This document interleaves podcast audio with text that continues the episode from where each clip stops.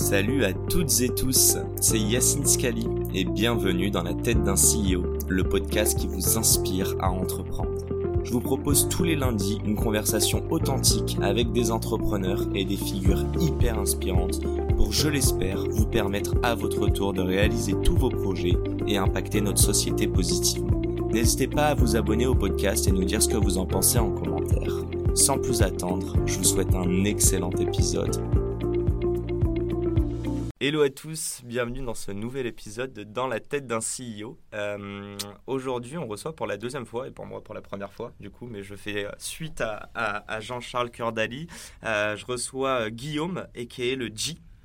Comment vas-tu? Ça va très bien et toi Yacine? Yes, j'ai envie de rajouter un autre a.k.a. qui est pour moi euh, la joke, mais j'ai envie qu'on en parle dès maintenant. C'est un peu le most wanted man de LinkedIn. How come? Donc c'est-à-dire que si vous le checkez sur LinkedIn, c'est juste le G point. J'avoue que je suis jaloux. Hein. J'ai envie de mettre mon Y point, mais euh, je me dis j'ai pas encore assez de notoriété, tu vois. mais non, raconte-nous pourquoi t'as changé de blaze? Alors déjà, c'est euh, c'était c'est une longue histoire, mais euh, en gros, on a lancé en fin 2018 un produit qui s'appelait Lempod, qui permettait d'avoir plus de visibilité euh, sur LinkedIn. Donc en fait, le, le principe était simple. Tu vois, quand tu es dans ta boîte, tu mets un post LinkedIn, tu vas Mhm. demander à tes employés, de tes liker. collègues, les liker. Moi, je trouvais ça con de ne pas pouvoir le faire automatiquement. Donc, on a lancé un produit, une petite extension Chrome qui faisait ça automatiquement. Sauf que très rapidement, c'est devenu la plus grosse marketplace de pods, donc de petits groupes au monde. Parce que Ouais. les gens, en fait, ils s'organisaient plus par boîte, mais ils s'organisaient par potes. Et puis après, a- après, ils ont commencé à s'organiser par topic, genre euh, tous les marketeurs des US, machin.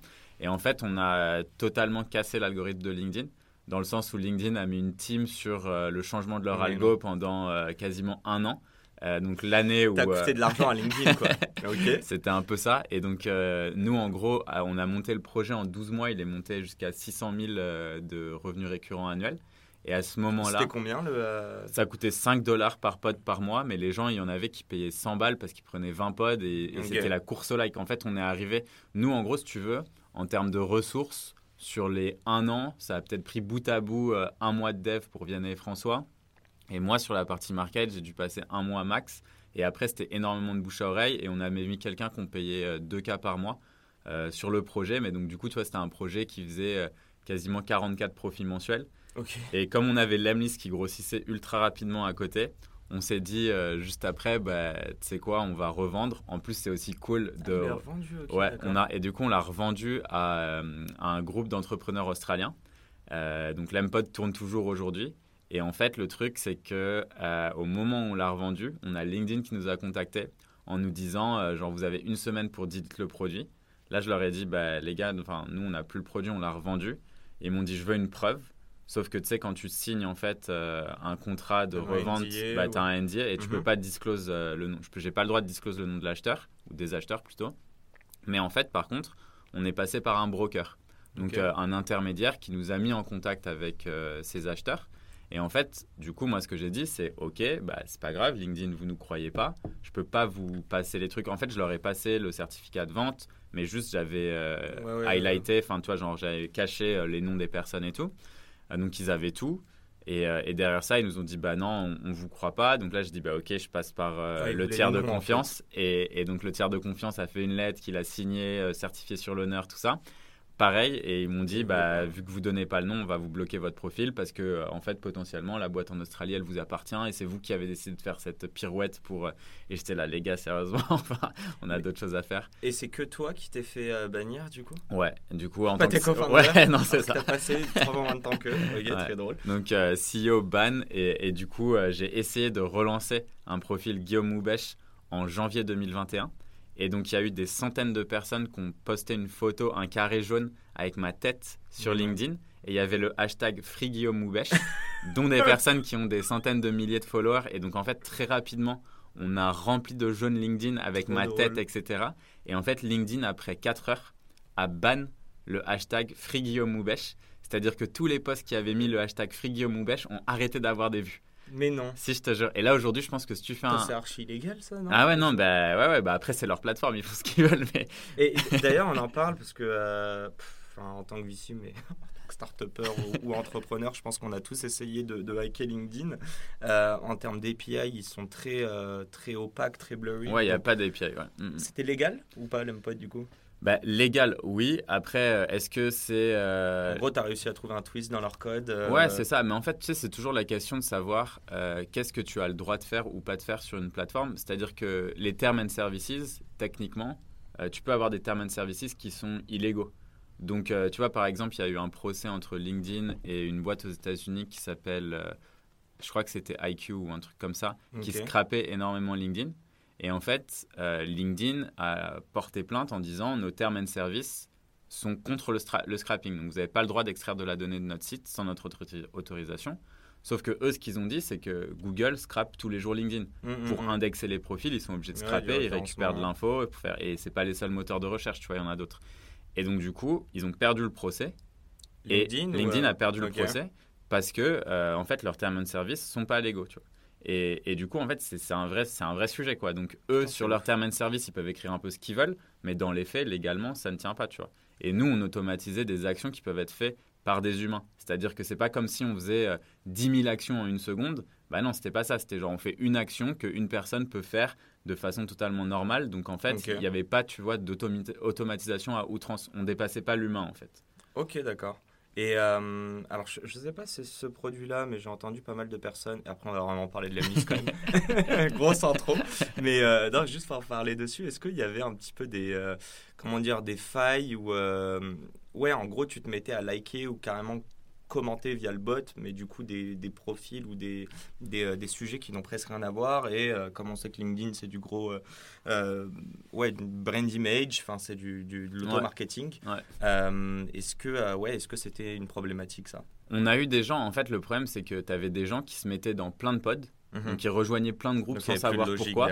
Et du coup, dès que tu rejoins un groupe, ben, en fait, dans tes settings, tu likes et tu commentes automatiquement après. Et en fait, les gens, ils n'arrivaient pas à changer leurs settings. Donc, des fois, tu vois, ils se retrouvaient à commenter, comme tu dis, des, des groupes. Mais en fait, c'est que de, à la base, l'usage était, était pas le bon. Parce que nous, ce qu'on voulait, c'est que les gens créent leur propre groupe. Mais en fait, c'était devenu la chasse au like et les gens, ils essayaient de rentrer dans le plus de groupes possible pour, euh, pour essayer d'avoir le plus de vues et de likes. Quoi. Donc, euh, rapidement, en fait, moi, ce projet, je me suis dit à un moment, euh, on n'a pas envie d'investir trop de ressources dessus. C'est une, une, cash cow, tu vois, donc ça fait énormément de cash, c'est cool. Mhm. Mais en fait, l'idée, c'est on le vend vite, on est focus sur l'Amlist après, comme ça, euh, c'est très cool. On aura une autre expérience, on a revendu un business qui est aussi plein d'apprentissage et super sympa. Mais je t'avoue qu'à la fin, je commençais un petit peu à avoir honte de ce projet parce que, un, je voulais pas mettre des ressources pour. Euh, je voulais pas dépenser de thunes pour mettre des gens, tu vois, qui allaient commencer à euh, monitorer un petit peu ce que les gens postaient et tout, parce qu'on commençait à avoir des gens, tu vois, qui mettaient des posts sur du jeu en ligne et qui se ramenaient avec 800 likes parce qu'ils étaient euh, à payer des centaines d'euros, d'autres qui mettaient des trucs sur la religion, enfin tu vois, ça partait en couille, et je me suis dit, éthique, ça. ouais, éthiquement, euh, je préfère, en fait, on avait trouvé en plus l'acheteur qui lui était très chaud pour mettre des gens, des admins, des modérateurs, il voulait investir pas mal dessus, donc j'ai dit, bah cool, tu vois, c'est aligné avec, avec ce qu'on veut faire, donc très cool. Dans les faits, il n'a pas du tout fait ça. Mais, mais il nous l'avait bien vendu, tu vois. Et euh, je sais que tu es assez transparent. Je ne sais pas si c'est assez disclose, mais tu peux nous dire un petit peu ou une tranche du montant que vous avez perçu pour. Euh, euh ouais, le montant global. Donc, euh, ce qu'on va toucher au final, ça va être. parce qu'en gros, il y a eu du cash au début. Donc, plus de l'equity en gros? Six chiffres. Et après, du cash en earn-out. Donc, sur X années tous les mois, on reçoit de l'argent qui est lié au chiffre d'affaires que lui fait. D'accord, ok. Et donc au total. Donc, sûr qu'il est encore en vie. Voilà, ouais, ouais, c'est ah, ça. Donc tous les mois, on reçoit, on reçoit du cash pour ça. Et donc euh, au total, je dirais que ça sera euh, ouais, 7 chiffres, un truc comme ça. Bon, bah, être euh, plutôt cool. C'est quoi Un an, tu m'as dit, vous avez bossé dessus? Ouais. Ça va, plutôt cool. Bon, on va quand même mettre le contexte. Pour ceux qui ne te connaissent pas encore, peux-tu te présenter au bout de 8, 9 minutes de podcast? Ouais, donc je m'appelle euh, Guillaume Oubèche, je suis le CEO et cofondateur de l'Empire, euh, dont le projet le plus connu s'appelle l'Emlist, et tout le monde m'appelle G. C'est quoi l'Emlist? C'est quoi l'Empire? Enfin, bah, tu peux nous parler des deux et la vision globale du coup. Ouais, donc euh, l'Emlist, c'est un outil qui aide les entreprises à automatiser leur prospection sur plusieurs canaux, l'email, LinkedIn et les calls. Donc en gros, on aide les entreprises à rentrer en contact avec leurs futurs clients. Et l'Empire, du coup, c'est le nom de la boîte. Donc, tous nos projets commencent par l'Em. On a l'Emlist, l'Empod. Là, on a qu'on a revendu. On a l'Emverse et on en a d'autres qui arrivent. C'est quoi l'Emverse euh, L'Emverse, en fait, c'est un univers qui est, euh, en gros, c'est comme un petit jeu vidéo, sauf que ça recrée un bureau virtuel. Et dès que tu, euh, tu peux bouger un petit peu partout, et dès que tu rencontres quelqu'un, tu as ta caméra qui s'ouvre et tu peux discuter. Donc euh, l'idée c'est de réinventer tu veux dire un peu. comme un avatar et tu te balades dans un. Ouais, c'est ça. Euh, ok. J'ai un peu de mal à le pitcher parce que c'est le début, mais on l'utilise et je kiffe bien. Et dans les prochains mois, ça va être euh, un truc assez gros. Le gros produit, ça reste l'Emlist. Hein. Ouais, le gros produit, le seul produit qui fait du cash aujourd'hui qu'on a, c'est l'Emlist. donc on, a commencé début 2018, c'était notre premier projet. Et aujourd'hui, il a dépassé, l'Emlist dépasse les 10 millions d'ARR plus de 10 000 clients euh, dans le monde et 0 dollar levé. Et euh, tu, on en parlait un petit peu avant. Euh, bon, on l'enregistre un peu en amont, mais c'est pas grave, il sera publié début, début 2022, donc on va, dire qu'on est en janvier, pardon, je vais y arriver. mais vous êtes combien et vous cherchez combien de personnes On est à 40 et on recrute 25 personnes. Oui, tu nous expliqueras pourquoi juste après. J'aimerais juste revenir sur une chose un peu avant de rentrer dans, enfin, faire le deep dive sur l'Emlist, la création, etc. Euh, tu viens d'un background de chimiste. Je ne dirais pas. J'allais dire gros, gros délit de faciès, mais bon, tu fais très entrepreneur, moins chimiste, il n'y a pas la blouse. Euh, non, plus, sérieusement, euh, pourquoi? Comment? Il se passait quoi dans ta tête à cet âge-là? Et en fait, ce qui m'intéresse aussi, c'est, hormis l'entrepreneuriat, alors, je pense que tu as, bah, fait tes études ensuite à HEC, tu t'es formé dessus, mais entre-temps, tu as quand même monté une boîte, il me semble, c'est Librou. Donc, juste, c'est, enfin, la passerelle, je sais qu'elle est logique dans ta tête, mais pour nous, elle l'est pas. Je veux qu'on comprenne, et en fait, à travers ça, c'est aussi démystifier un petit peu euh, le, ouais, le, que ce soit le changement de carrière, carrément le, le changement des études à l'entrepreneuriat, puis re-études, puis re-entrepreneuriat. Quel bordel Quel bordel ouais, C'est vrai que quand j'y pense, tu vois, tu, tu, me disais dans ta tête, c'est logique et tout, mais en fait, pas du tout. c'est juste chronologique. Mais... c'est ça.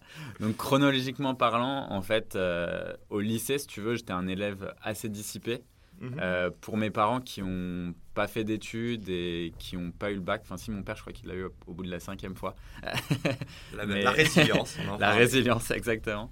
Et, Il faut quoi tes parents? euh, Mon père est graphiste et ma mère, elle travaille aux impôts. Elle est fonctionnaire. Ok. Ouais. Dit-il avec un grand smile. Ouais, parce que tu sais, on sent toujours que c'est le truc quand on parle des impôts euh, compliqués. on, fera un autre podcast dessus.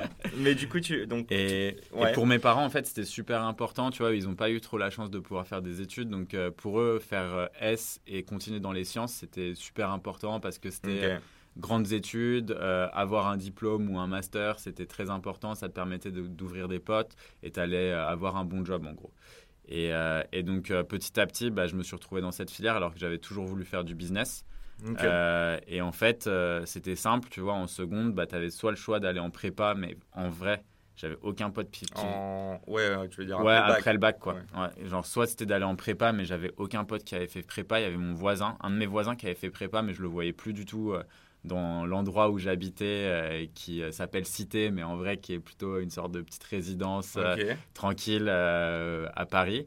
Et donc, et du coup, genre, je le voyais plus du tout, donc je me suis dit prépa, ça me chauffe pas. Mon frère avait fait médecine, mais c'était pareil, je le voyais plus sortir de sa chambre. Bref, c'était c'était l'angoisse.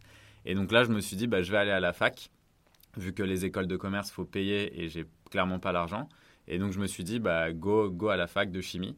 Et petit à petit, en fait, je me suis dit qu'avec euh, un master, plus tard, je pourrais faire du business et faire un master SP ou quelque chose comme ça. Et donc, en gros, euh, de fil en aiguille, pourquoi la chimie? Parce que je trouvais que c'était la science qui expliquait le mieux euh, tout ce qui nous entoure que ce soit au niveau de la biochimie ou de la, enfin, ou de la chimie physique. en gros, tu parles de l'atome, tu pars. donc, tu vois, bon, on va pas rentrer dans les détails, mais bref, moi, je trouvais que ça expliquait bien la vie et ça m'intéressait de comprendre. Et après ça, je suis parti faire de la recherche en Écosse où m'a ah proposé un PhD euh, en synthèse de médicaments. Donc tu as sorti avec un master quand même ouais, de chimie. Ouais, euh, master en euh, Advanced Medicinal Chemistry. Et après ça, du coup, genre, je me suis dit, ok, c'est pas du tout ce que j'ai envie de faire. Je vais partir en école d'ingé en France, vu que j'avais, j'avais été pris à l'ENSCP, donc Chimie Paris Tech. Ok. Et en rentrant à l'école d'ingé, là, j'ai commencé à faire plus de trucs, genre management et tout. Et là, je me suis dit, mais c'est ce que je kiffe en fait. Enfin, j'ai toujours su que j'avais envie de faire du business et là, je me sens bien. Et juste après ça, euh, j'ai été pris à HEC en marketing parce que je m'étais dit, si je veux lancer un business, il faut que je sois bon en, en market. Lead Guru, ça arrivait après ou... Lead Guru, c'est arrivé à HEC. Ok, d'accord. Ah, je pensais que c'était juste avant HEC. Non, et entre-temps, du coup, entre HEC et l'Ingé, j'ai fait un an à voyager autour du monde en, en utilisant uniquement les réseaux sociaux pour me loger gratuitement chez les gens. Ouais, c'est ça et, et ça, du coup, c'était très, très kiffant. Et j'avoue qu'à ce moment-là, j'ai eu tellement de liberté que je me suis dit le seul moyen pour moi d'avoir cette liberté, c'est de lancer un business. Et quand je suis arrivé à HEC, j'ai lancé un premier business avec mon père, qui était un business de t-shirt, qui n'a pas du tout marché. Euh, quoi la marque? Ça s'appelait Paris reste un rêve. Euh, ok, j'avoue, je connais pas. Franchement, personne connaît, t'inquiète. Quand on a lancé le site, je pensais qu'on allait avoir des centaines de commandes, on en a eu 6. Ok. Donc c'était vraiment genre pire échec de ma vie. Et après ça, du coup, j'avais un pote à HEC, Badis, qui m'a dit bah, j'ai lancé une agence d'acquisition qui s'appelle euh, Lead Guru. Est-ce que tu as envie de bosser un petit peu avec moi? Au début, je l'ai aidé gratuitement. Après, je suis devenu co-founder. Et euh, très rapidement, c'est là où je me suis, euh, j'ai commencé à voir le B2B, à voir aussi le SaaS, parce qu'on utilisait beaucoup de software pour mhm. nos clients, pour leur faire leur prospection. Et petit à petit, je me suis dit, bah attends, franchement, il y a, y a trop de trucs à faire. Déjà, le monde de l'agence, c'est cool. Ça m'a, ça m'a, en gros, ça a réussi à me, à me rassurer sur le fait que je pouvais faire de l'argent en ligne. Et en fait, il y a eu vraiment un shift dans ma tête quand j'ai eu la première personne à qui j'avais vendu un forfait euh, d'agence à 1000 balles par mois. Tu vois. Et j'étais là, putain, mais en fait, on peut faire de l'argent comme ça, quoi. Les gens, j'ai rien. de l'imposteur Ouais, bah, ah, ouf. Bah, tu sais, c'était moi, j'étais là, attends, je suis ingé chimiste. HEC, c'est cool, oui, tu apprends des trucs, mais en vrai, euh, t'es pas du tout un. T'as pas fait de business, quoi, tu vois, c'est l'école. Ton, ton, premier co-founder, Ouais, c'est ça. Bah, ça, c'était grave cool. Et, mais juste, j'étais là, putain, mais c'est dingue en fait que tu arrives à vendre des choses alors qu'il n'y a rien. Surtout quand c'est du service, c'est que de la confiance. Mmh, parce mmh, que mmh, tu vois, tu, tu, leur, euh, tu leur montres rien en fait. Tu, leur, tu les convaincs sur le service que tu vas euh, leur donner et après, eux payent. Et donc, j'étais là, putain, mais c'est juste ouf. Et, et en fait, euh, petit à petit, je me suis dit, bah ouais, go sur le SaaS parce que c'est beaucoup plus scalable et ça a l'air trop stylé. Et, et c'est là où j'ai rencontré Vianney et François et qu'on s'est lancé. Euh, tu, nous parlais de toi, euh, ouais, en fait, même plus jeune, tu avais euh, cette fibre, je sais pas si on peut appeler ça business, mais ou entrepreneurial. je sais que je te, je te, prends un peu au dépourvu, mais est-ce qu'il y avait des, deux, trois petites activités qui te font penser aujourd'hui que avant tes 18 ans, tu avais justement, tu vois, cette appétence? Est-ce que tu. Ouais, je vais. Vendais des cartes Pokémon quand tu étais petit, ou je ne sais pas? J'ai toujours eu un côté où j'étais très bon en ego. Euh, dans le sens où j'avais pas. En fait, j'avais.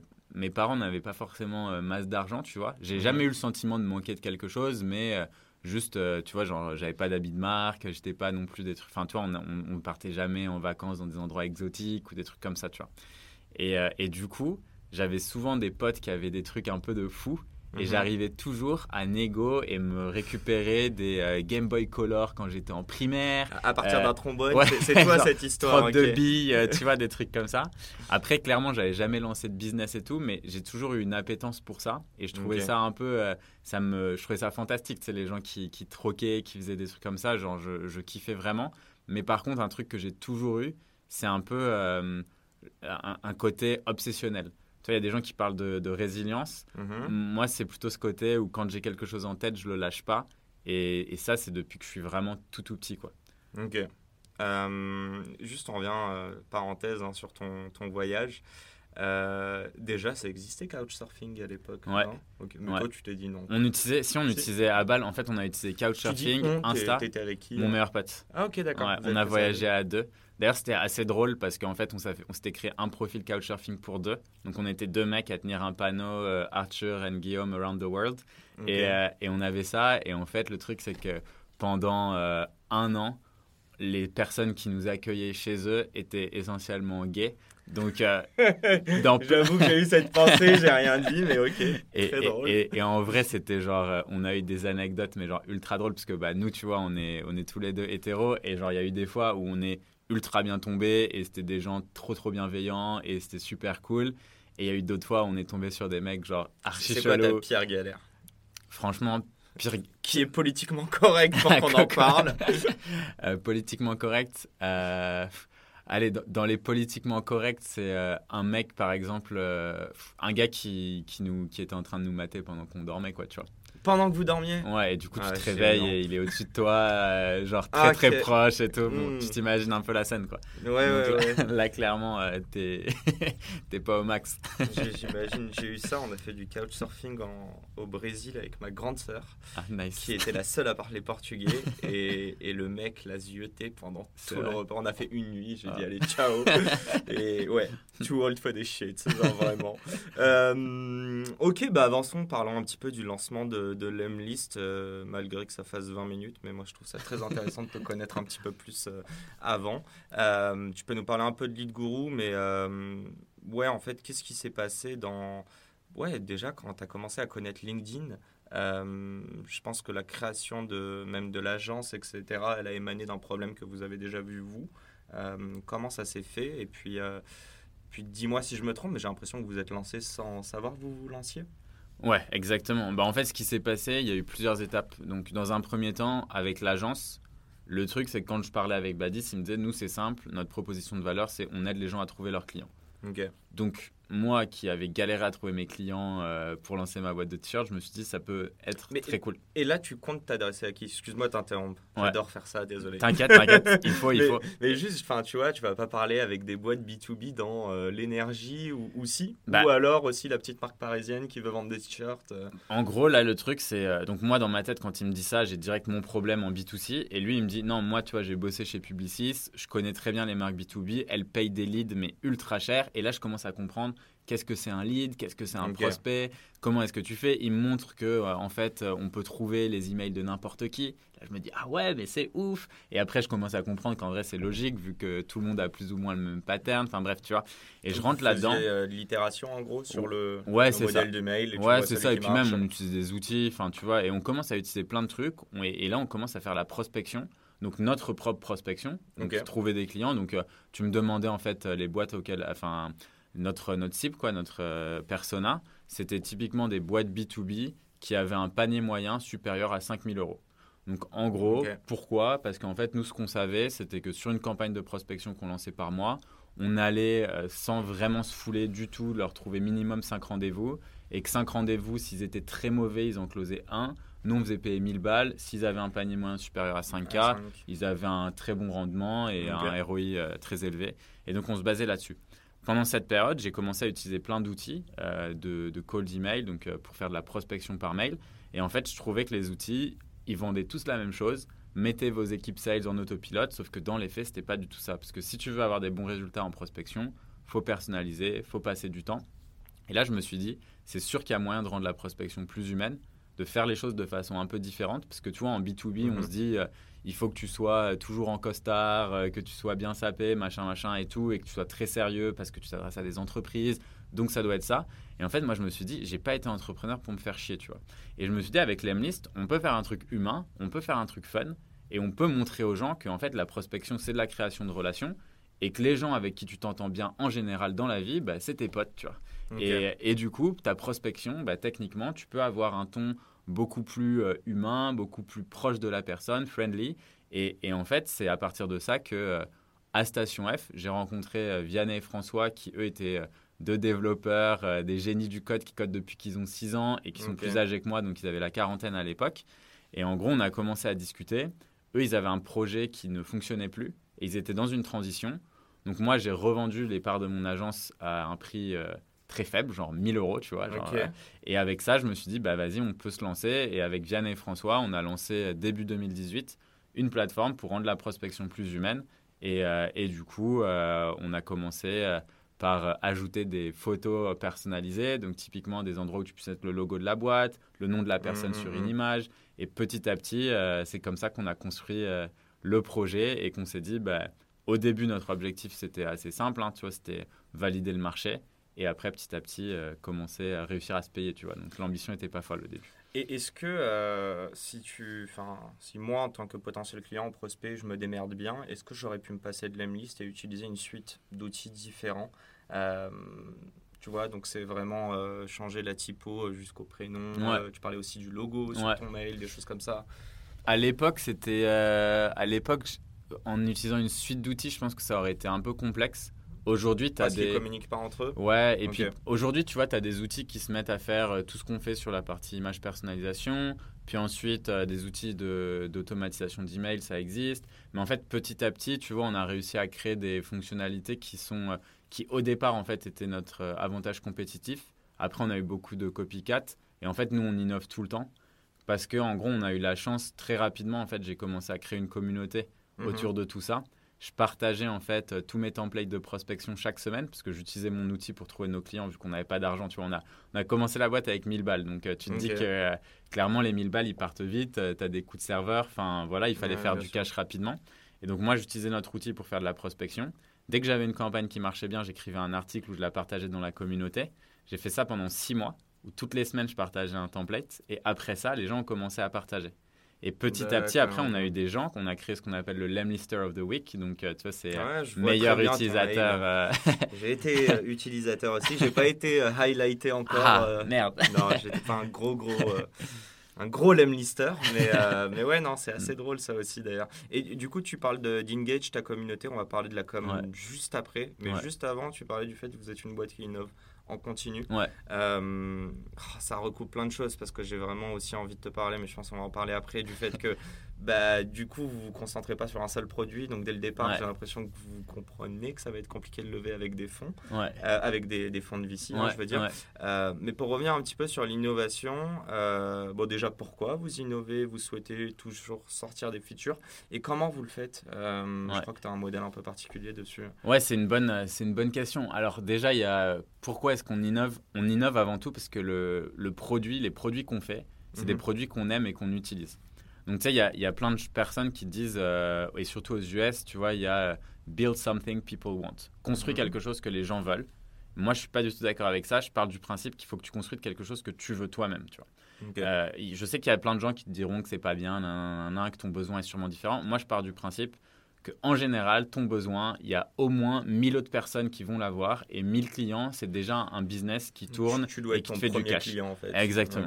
Et donc nous, innover, en fait, c'est avant tout pour nous. Tous les trucs qu'on fait, c'est des problèmes qu'on résout. Tu vois, l'Empod, c'était un problème qu'on résout. L'Emlist, c'était notre problème aussi. Enfin, et en fait, petit à petit, on a commencé en fait à essayer d'être euh, le plus innovant possible. Et pour ça, il faut avoir d'autres gens qui te donnent des idées, tu vois. Parce que toi, tu as forcément des idées, mais tu construis tes idées avec des échanges. Tu sais, quand on dit euh, les grands artistes euh, copient, les meilleurs euh, volent, ou je sais plus comment exactement ce que c'est la, la traduction, mais dans les faits, c'est un truc où pour moi, une idée, le, le- le phénomène de l'idéation, il vient de ça en fait. Il vient de copie, il vient de, de Mmh, vol.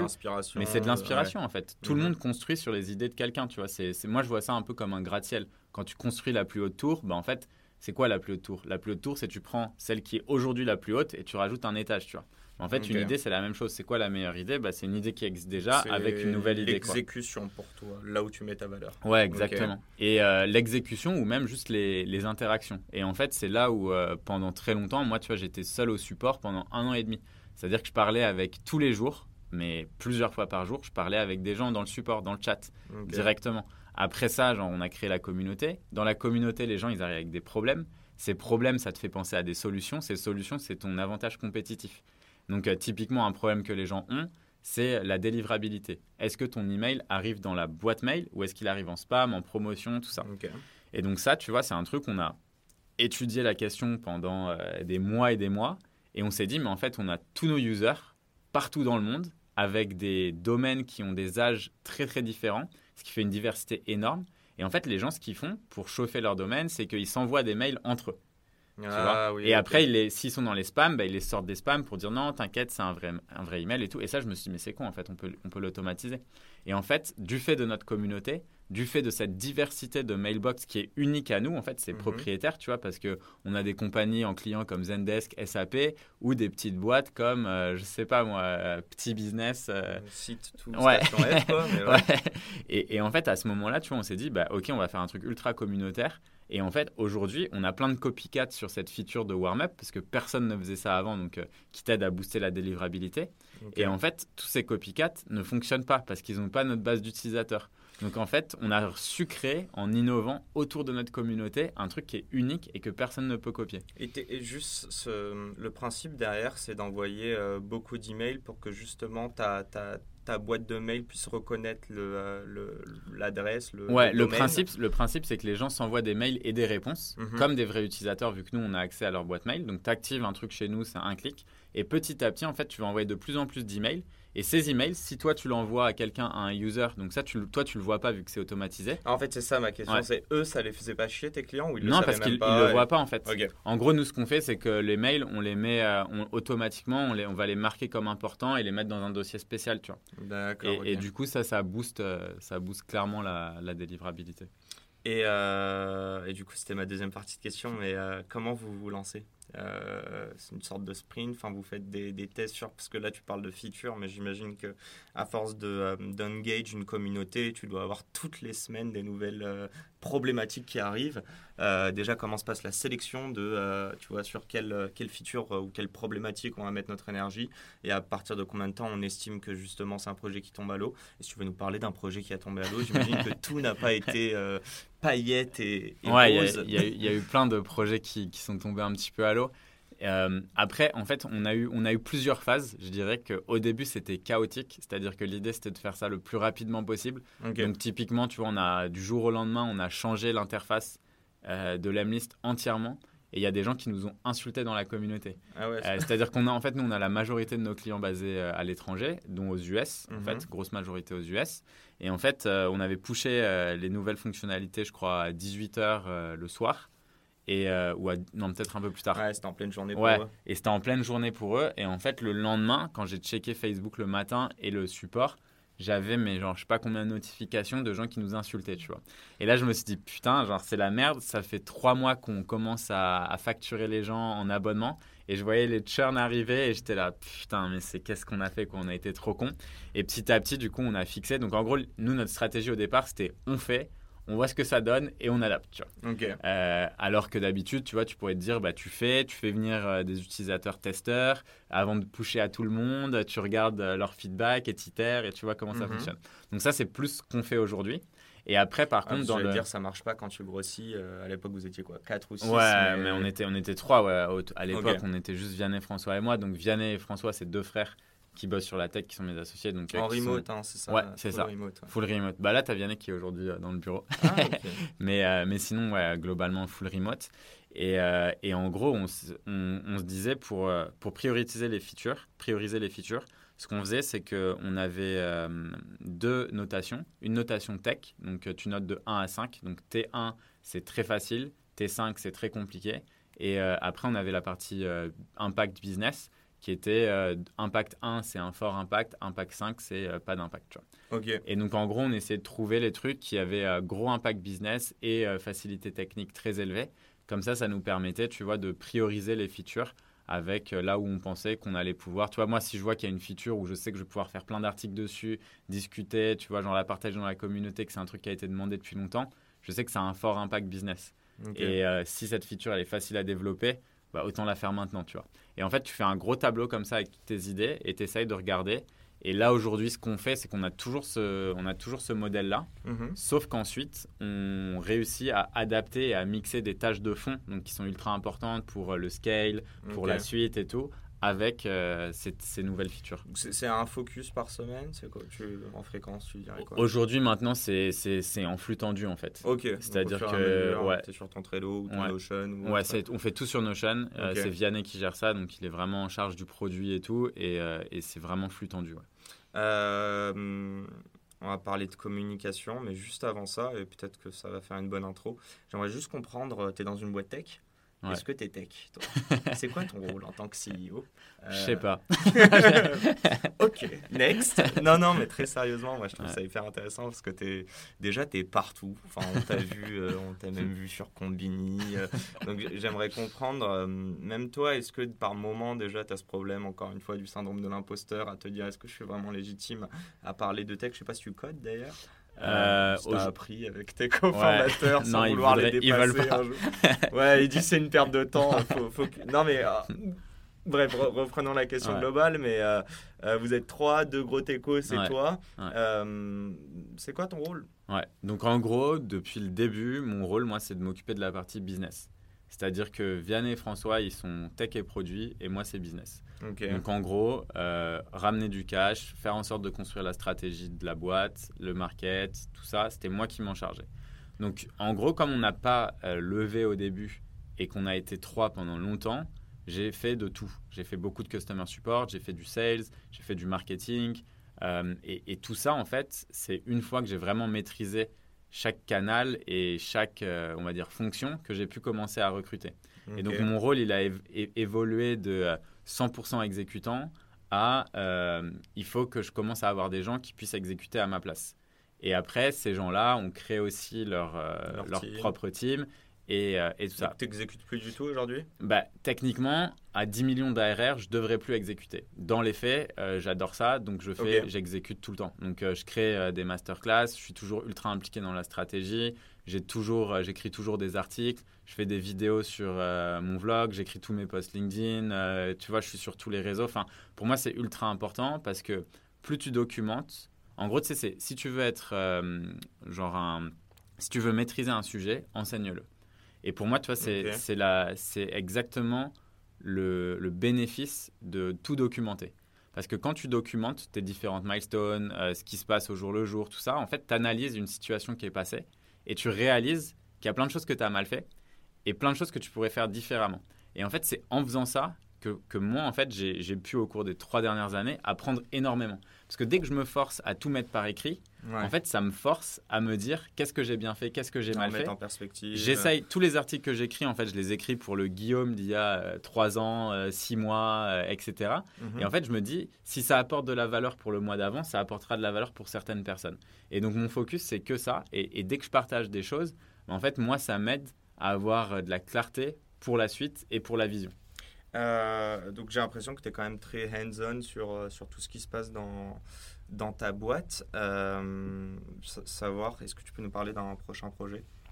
Qu'est-ce qui se passe en ce moment? Qu'est-ce qui se passe Quels sont les bails? Ah là là, il y a, y a, plein plein de choses. Dans les, dans les projets, bah, tu vois, typiquement, on a l'Emverse euh, qu'on va, dès qu'on va sortir en fait des nouveaux projets, je suis très très impliqué.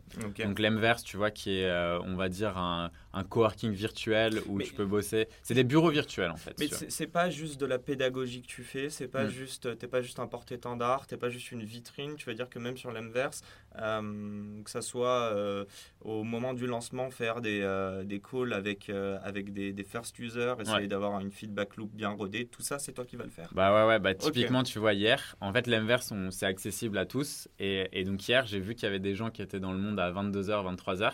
Je suis allé voir et j'ai parlé avec euh, des users quoi, qui, euh, qui étaient là. J'ai parlé pendant une heure, tu vois. Euh, j'ai pris plein de films. Ouais, ouais, c'est ça. J'étais ouais, c'est ça. Ouais, j'étais sur, sur mon canapé comme ça et, et j'ai discuté. Et, et, pareil, tu vois, il y a, y a pas longtemps, j'ai lancé une nouvelle masterclass pour aider les gens à faire de la prospection. sur cette masterclass, j'ai fait 100 coachings de une demi-heure parce que c'était la première fois que je la lançais. Et en fait, c'est 100 dans les 100 coachings, tu avais euh, tous les mecs en fait du coup qui ont fait la masterclass, ils sont devenus à, allez, 99% utilisateurs Lemlist. Mhm. Et donc quand je les ai coachés, j'ai passé 30 minutes. Donc ça, je l'ai fait sur deux semaines.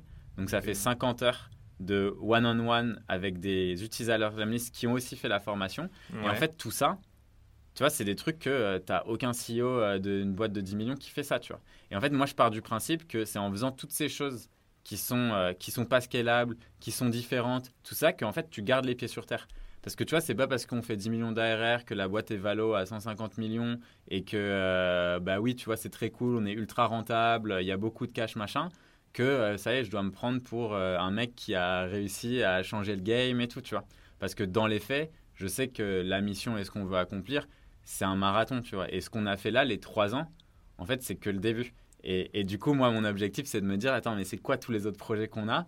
Donc, tu vois, on a l'inverse, on a deux autres SaaS qu'on va lancer. On va avoir aussi. Euh... nous parle, nous enfin si tu peux. Hein. Après, je sais pas. Il y, en a euh, un euh, dont je peux parler, qui va être euh, un qui est, genre, je peux pas en parler tout de suite, et un c'est, c'est en gros l'idée, c'est de changer le monde des CRM. Ok. Donc en gros, le truc simple, c'est que tous les CRM qui existent aujourd'hui, Personne n'aime ça. C'est chiant. Les sales détestent passer du temps dedans. Nous, on veut rendre un CRM beaucoup plus cool.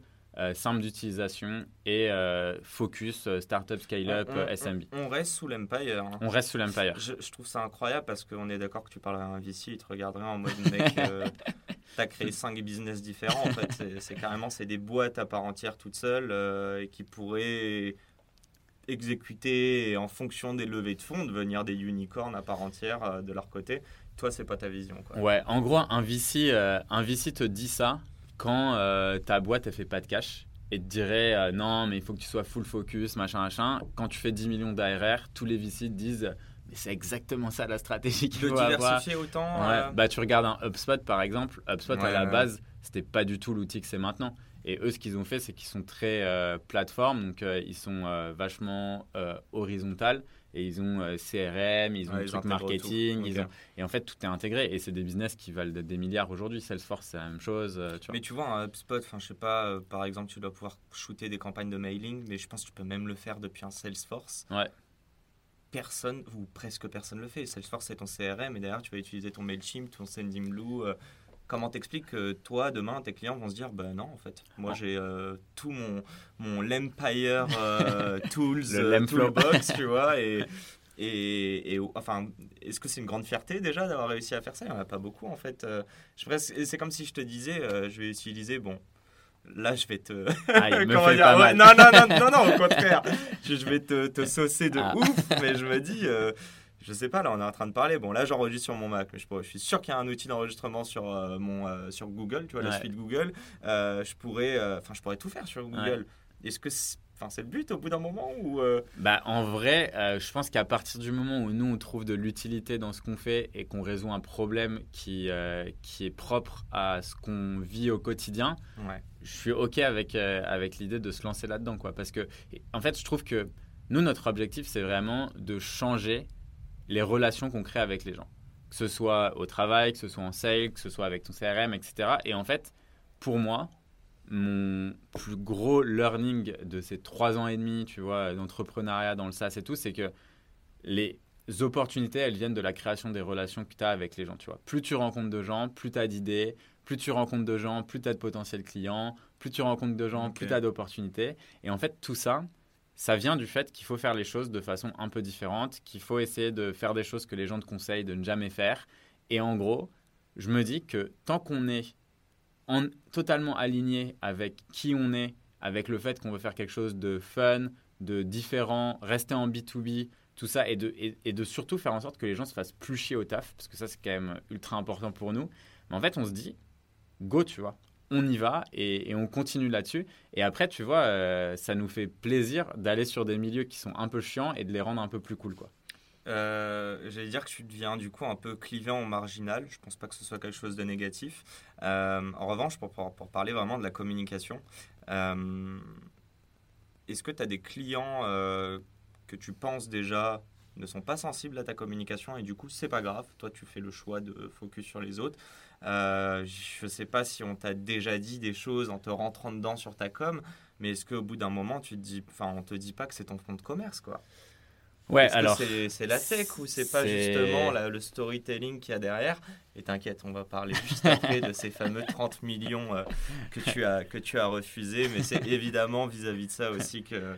Enfin, je, je, fais référence pardon, à ça aussi. quoi. Il y a, y a plusieurs sujets. C'est. Euh, dans, dans un premier temps, je pense qu'à partir du moment où tu sais que ta tech elle est ultra solide, mhm. tu peux faire un peu ce que tu veux, tu vois. Euh, c'est-à-dire que pour moi, ça me ferait chier d'être, euh, d'avoir euh, une com totalement différente, d'éduquer à fond les gens et d'avoir un produit nul. Genre, il y, a des boîtes, tu vois, qui ont réussi à se développer que par le marketing et elles marchent très bien aujourd'hui, mais en fait, les utilisateurs sont toujours déçus du produit. Moi, de mon côté, je suis content parce que je me dis, déjà, cette partie-là, cette brique, je sais qu'elle est archi solide et du coup, il te faut de la légitimité avant de voilà. pouvoir communiquer. Là-dessus, là-dessus, franchement, j'ai toute la légitimité que, dont j'ai besoin et, c'est rassurant, tu vois. Ensuite, il y a des gens, comme tu dis, qui sont pas du tout sensibles à notre communication, voire qui sont agressifs. Euh, donc j'ai reçu tes messages d'insultes, euh, j'ai reçu. Guillaume. Non, mais vraiment, tu vois, genre, euh, et, et, même moi, tu vois, même moi, en fait, tu vois, quand il y a eu cette communication sur les 30 millions, même moi, je me saoulais parce que je voyais ma tête partout, c'était chiant et je peux comprendre que les gens en, aient marre, tu vois. Et ça fait, et après, pour les gens qui me connaissent pas, euh, le fait que euh, quand tu arrives sur l'Emlist, il y a ma tête parce que je fais une vidéo de démo. En fait, tu te dis, mais c'est qui ce CEO En fait, le gars est, mégalo, il met sa tête partout, euh, il est dans toutes les vidéos. Il nous envoie des mails en direct. en plus, tu sais, j'avais une photo qui était. J'avais mis une photo il y a quelques temps où où voilà, tu sais, ça fait un petit peu. Euh, il y avait des gens qui disaient sur ta photo, t'as l'air ultra prétentieux, nanana, euh, t'as une tête de con. Enfin, tu vois, genre. Euh, est-ce que, juste parenthèse, sans partir dans un débat, est-ce que c'est pas plus des Français que des Ricains qui te disaient ça? Ah oui, clairement. Donc c'est quand même dû à notre culture. Ah oui, oui, c'est ça. C'est que y a, nous, on a la culture des gens qui, qui, qui aiment bien critiquer, qui sont très. Euh, ouais, ouais, c'est ça. Et, et, en vrai, c'est un truc où, au final, moi, j'ai réussi à passer à travers ça parce que mhm. mon idée, c'est même si ça te fait mal et que tu as toujours ce. Enfin, tu vois, on parlait du syndrome de l'imposteur. Euh, J'avais pas répondu à ta question, mais c'est un truc qui te quitte jamais. Euh, aujourd'hui, tu vois, j'ai toujours l'impression, euh, quand tu as des gens qui viennent me voir, enfin, je réalise pas, tu vois, tout ce qu'on a fait. Parce que pour moi, en fait, il y a tellement de choses à construire. Je suis pas focus sur ce qui s'est passé. Mhm. Ça, c'est peut-être un problème aussi. Tu sais, on te dit souvent, euh, regarde ce que tu as accompli, c'est génial, tu devrais être content et tout. Mais moi, je suis un éternel insatisfait, en fait. Je pense jamais à ce qui s'est passé, je pense toujours à la suite, tu vois. Et, euh, et, du coup, ça fait de moi quelqu'un qui. Euh, j'ai pas du tout la science infuse, je considère pas que je sais tout sur tout. Je sais que j'ai des expériences, je sais que j'ai des convictions, mais j'ai pas de certitude, tu vois. Et, et en fait, le truc, c'est. Euh, pour moi, c'est super important. Et ce qui m'excite, c'est la suite, c'est jamais le passé. Et donc, euh, et donc en gros, j'ai toujours l'impression de ne pas être à ma place, d'être euh, un imposteur. Euh, tu vois, quand je suis invité à des conférences, qu'on m'interviewe, c'est toujours un peu bizarre pour moi. C'est quoi que tu kiffes? C'est de la pédagogie. tu peux le dire parce que j'en suis sûr à certains qu'il faut qu'il y en ait un peu, mais est-ce qu'il y a aussi une petite gloire personnelle? Est-ce que plus plus jeune, tu te, tu te filmais devant la glace ou je sais pas? Non, mais c'est vrai. Non, mais c'est une vraie question. En fait, je suis... ça pourrait quoi. Le, tu vois, en gros, il y a, c'est une bonne question parce que pour moi, tu vois, la, chaque personne est motivée par une pointe d'un triangle. Ouais, euh, ouais, Tu as le statut, euh, l'argent ou euh, la santé. Donc, tes actions, elles sont souvent liées à un des trois. moi, je me demandais si c'était la richesse ou pas. Ça, en vrai, pas du tout. Euh, la santé. Avoir dit non à 30 millions, euh, je te le souhaite. La santé, euh, c'est toujours important, mais voilà. Mais, et le statut, tu vois, c'est le statut, c'est important. Enfin, pour moi, je sais que c'est un truc à voir. mais et après, j'ai commencé à creuser. Qu'est-ce qui est important pour moi dans le statut? Est-ce que c'est d'avoir ma tête sur des affiches? Ça, non, pas vraiment. Mais par contre, quand tu parlais d'éducation, ça, ça a toujours été ancré en moi. Quand, quand j'étais en chimie, tu vois, je donnais des cours à côté pour faire de l'argent à des étudiants en médecine. Mhm. Et c'était kiffant, tu vois parce que justement j'étais, euh, j'avais passé du temps à apprendre quelque chose que je maîtrisais et ensuite je pouvais l'enseigner à d'autres personnes. Ce que j'aime bien en fait dans l'éducation et, euh, et, euh, et, justement dans l'enseignement, c'est que tu donnes quelque chose à quelqu'un cette personne en sort plus riche, mais toi, t'en sors pas moins pauvre. Enfin, toi, t'en sors pas plus pauvre. t'en sors aussi. Le partage. Euh, c'est un vrai partage, tu vois. Et je trouve que c'est. dedans, quoi. Ouais, c'est ça. Et pour moi, tu vois, c'est génial, en fait, parce que toi, t'as ce côté où tu te sens bien parce que t'as apporté quelque chose à quelqu'un. La personne, elle a appris quelque chose, donc elle en sort plus riche. Donc, en fait, c'est vraiment ce type de situation qui est win-win. Il n'y a, a pas de perdant là-dedans, tu vois. Mais est-ce que, euh, je reprends ce que tu disais dans l'autre podcast, où euh, tu vois, au tout début, tu avais peut-être la vision de faire une boîte, euh, peut-être une unicorn avec je ne sais combien d'employés. J'ai l'impression qu'on parle beaucoup d'humains, mais vraiment axé dessus, sur le partage, et puis même ton enrichissement personnel en échangeant avec les autres. Est-ce que c'est pas un regret aujourd'hui du fait que vous soyez full remote, que mine de rien, pour une boîte qui fait 10 millions d'ARR, tu me disais, vous êtes, enfin, je sais plus, moins d'une trentaine, ouais, une quarantaine. Donc, ouais, est-ce que c'est sur ce point-là et du coup tu le compenses avec tes stakeholders euh, externes, si je puis dire, tout ce qui est client ou même potentiel prospect quand tu fais des masterclass. Euh, Est-ce que tu vois une relation de cause à effet à ce niveau-là ou pas? Ouais, c'est une bonne question. En fait, je pense que c'est un. Aujourd'hui, tu sais, on veut toujours faire une licorne. Ça n'a pas changé. Notre ambition, elle n'a pas changé. C'était ma question aussi, on veut toujours, euh, même, euh, même rajouter des cornes à la licorne. C'est l'objectif. Mais, mais par contre, tu vois, on veut le faire de façon intelligente et surtout à notre façon en fait. Et ça, je pense que c'est le plus important. Aujourd'hui, tu vois, on regarde plus les montants levés et les tailles de boîtes que euh, le cash, les bidas, la rentabilité. Mhm. Nous, en rentabilité, tu vois, quand je te dis on recrute 25 personnes aujourd'hui, c'est c'est évidemment pas parce qu'on a levé des fonds, c'est parce qu'en en fait, on a le cash aujourd'hui pour recruter 60 personnes, tu vois.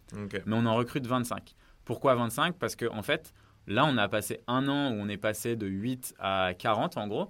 Et en fait, on a appris beaucoup de choses. On a fait énormément d'erreurs. Enfin, tu vois, j'ai 30 ans. Je me considère pas être euh, le manager aguerri, euh, le mec qui a, qui a managé des, équipes de 150 personnes. Non, tu vois, j'apprends. Et, et les gens que je recrute doivent apprendre aussi. Et donc, en fait, ça, met, ça prend du temps, tu vois. Et, et le truc, c'est que ton business ne grossit pas forcément euh, de façon liée avec les gens que tu recrutes, surtout en SaaS. Euh, parfois, tu vois, genre, une personne excellente peut avoir plus d'impact que 10 personnes moyennes. Et ça, je, je suis euh, Mhm. vraiment genre, euh, ça, c'est un truc que je lâcherai jamais. Et, et pour moi, tu vois, c'est important de savoir quand est-ce qu'il faut recruter, quand est-ce qu'il faut aussi stopper ton recrutement pour aider les équipes à monter en compétences.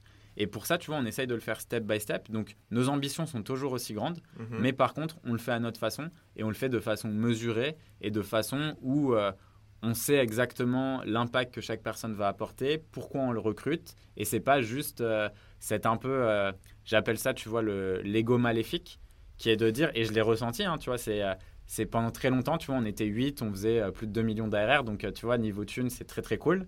Mais en fait, les gens, quand je leur disais j'avais une boîte de 8 personnes, c'était ouais, t'as une petite boîte, tu vois. Mhm, Alors que mhm. quand tu leur dis que tu as une boîte déjà avec 40 personnes, les gens, tout le monde te dit putain, 40 personnes, ah ouais, ça commence à être un vrai business. Et en fait, là, tu te dis putain, mais sais, ça te booste un peu ton ego. Ouais, c'est vrai, 40, c'est pas mal. Euh, bah attends, bientôt, on sera encore Ouais, plus. Et en fait, tu rentres un peu dans ce truc où là, clairement, on pourrait recruter beaucoup. Mais est-ce que ça ça, ça va pas diluer la culture? Est-ce que tout le monde fit? Est-ce que tout le monde est aligné avec la vision? Ça, c'est des trucs auxquels il faut que tu réfléchisses tout le temps, en fait, en tant que CEO. Et, et pour moi, c'est beaucoup plus important d'avoir une team de 35 où, les, où les gens sont, c'est comme ta famille, tu vois, ils sont à fond dedans, tu as une culture ultra forte et, et ça bouge pas, que d'être à 100 et en fait, les gens s'en foutent, les gens ils sont juste là parce que tu as une table de ping-pong, enfin tu vois, j'exagère, Mhm. et, et voilà, tu vois.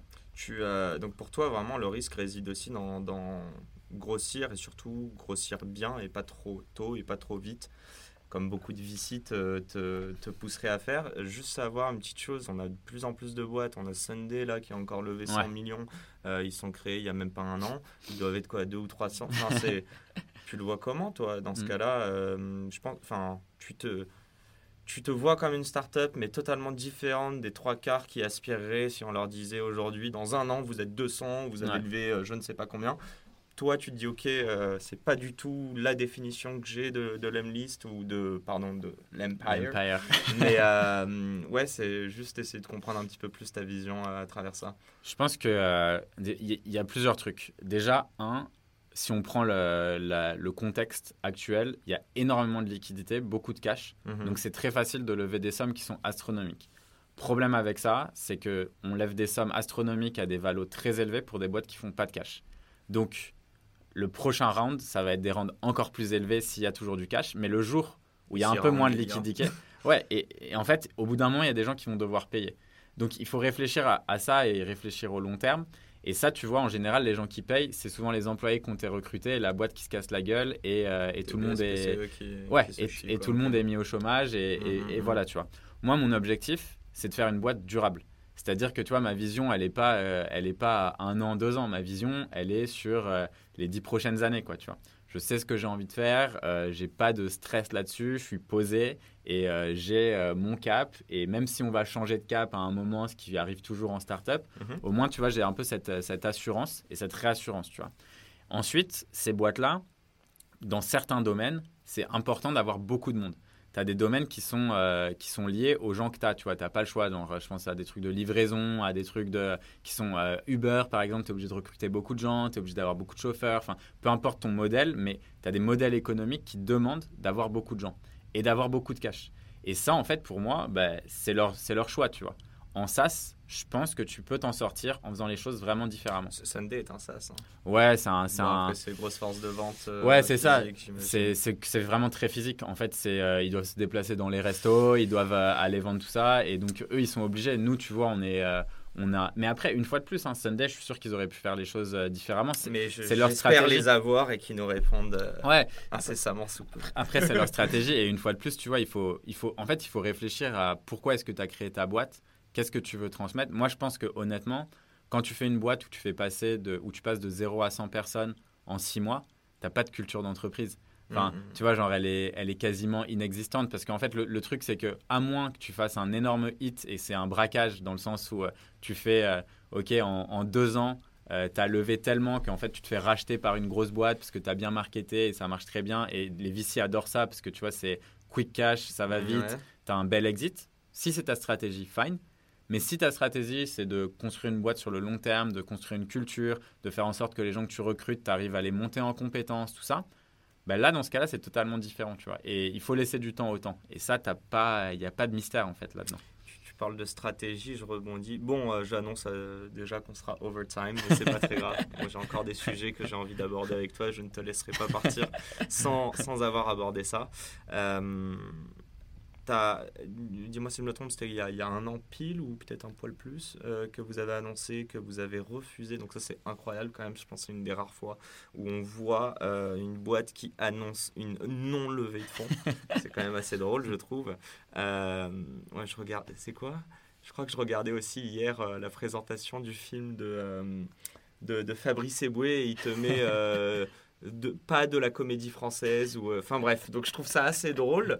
Euh, J'ai deux questions. C'est quoi Ouais. la strat derrière? Parce qu'il y a Ouais. une vraie strat, j'en suis sûr. Ouais. Et la deuxième, c'est info ou intox? Parce qu'il y a beaucoup de personnes qui parlent. Dis-nous tout et qu'est-ce que tu réponds à ces personnes? Ouais, alors, il y a, il y a plusieurs choses et on parlera aussi de la suite après euh, avec un petit teaser exclusif. Ouais, tu peux nous l'introduire, mais vraiment, euh, avant de répondre à tout ça, Ouais. parce qu'en plus de ça, dis-moi si je me trompe, Ouais. la news dont, dont tu vas nous parler juste après, elle n'était pas dans ta tête il y a un an Non. Au moment où il y a eu euh, ce, ce- ce- ce- Ouais. ce rejet de, de term sheet. Ouais. Donc, ouais. En gros, ce qui s'est. Alors, cette histoire, c'est tout a commencé en, en septembre 2020, où en fait, je suis avec Nathan Latka, qui est un podcasteur euh, très connu aux US, qui m'interviewe. Et euh, il me dit bah, T'es une boîte bootstrap, vous faites plein de cash, vous avez profit à balle, vous en foutez des VC. Euh, et, il me dit. euh, et, il me dit, genre, s'il y a une raison pour laquelle tu lèverais, ça serait quoi, tu vois? Et là, je lui dis, pour avoir un article dans TechCrunch. Et je commence à rigoler, tu vois parce qu'on se marrait là-dessus sur le fait que bah, tu vois, les, les boîtes qui lèvent ont toujours beaucoup plus de presse que les boîtes bootstrap. Et là, il me dit, bah, tu sais ce que tu fais, tu demandes à un VC de t'envoyer une term sheet et tu dis que euh, tu vas la refuser et je te jure que tu auras un article dans TechCrunch. Et on en rigole. Et après, un peu plus tard, tu vois, euh, l'idée commence à germer. Et à ce moment-là, je, lance euh, ma chaîne YouTube, tu vois. Et du coup, dans ma chaîne YouTube, je commence à interviewer des gens, j'interviewe des VC, parce qu'en fait, j'ai. euh, moi, mon objectif, c'est d'aider un million d'entrepreneurs à se lancer et à lancer des boîtes rentables, tu vois. Et pour ça, ça passe par de l'éducation, ça passe par euh, être inspiré, parce que moi, en gros, j'ai été inspiré pour me lancer dans le SaaS après avoir lu un article de quelqu'un qui documentait tout, tu vois. Et juste ça, en fait, ce simple article, ça m'a amené là où je suis aujourd'hui. Et en gros, euh, typiquement, j'ai envie d'avoir le même impact sur la vie des gens et pour ça, ça passe par la documentation. Sauf qu'il y a plein de gens qui me demandent tout le temps comment on lève des fonds, est-ce qu'il faut lever, est-ce qu'il faut pas lever, machin. Et là, je me suis dit, bah, très bien, je vais parler à des fondateurs qui ont levé pour expliquer. euh, Donc, euh, j'ai eu Algolia, Spendesk, euh, tout ça. Je leur ai demandé, c'est quoi vos conseils, qu'est-ce qu'il faut faire, pas faire, tout ça. Après, j'ai eu des VC, qu'est-ce que vous regardez dans une boîte, pourquoi vous investissez, les vraies raisons, tu vois, essayer de creuser. Et après ça, je me suis dit, bon, bah, c'est cool, sauf que YouTube, tu sais, c'est un format plus d'action. Mhm. Donc, je vais annoncer, on lève 20 millions. Et, et là, en fait, on va voir ce qui se passe, tu vois, et je vais tout documenter. Et là, en gros, j'ai partagé. Donc là, quand tu es parti sur le on lève 20 millions, ouais. C'était une intox, quoi. C'est-à-dire que moi, au fond, je, en fait, je savais pas si on allait recevoir des termes sheets ou pas à ce moment-là. Mais tu même pas vocation de lever. Mais je savais que si on recevait un truc, on allait dire non, tu vois. Ok, donc c'était vraiment pour Là- le but. Ok. Là, là moi, moi, je savais que, donc en gros, je me suis dit, on va le faire à fond. On va vraiment pitcher avec nos métriques. On va record le pitch euh, en live avec une investisseur aux US. On va voir un peu ce que ça donne. Et en fait, le fait d'avoir fait ça en live, les VC sont devenus totalement. Tu l'as euh, fait en live sur YouTube, ça? Ouais, on a fait ça en live. Euh, Enfin, on a recordé le live qu'on a posté sur YouTube. Le pitch, il est encore là. Il est, ça dure une heure. On est en train de discuter. Elle me challenge sur plein de trucs et tout. Et après, euh, les gens ont commencé à m'envoyer mais des dizaines et des dizaines de messages. Tous les VC voulaient me parler, tous les trucs et tout.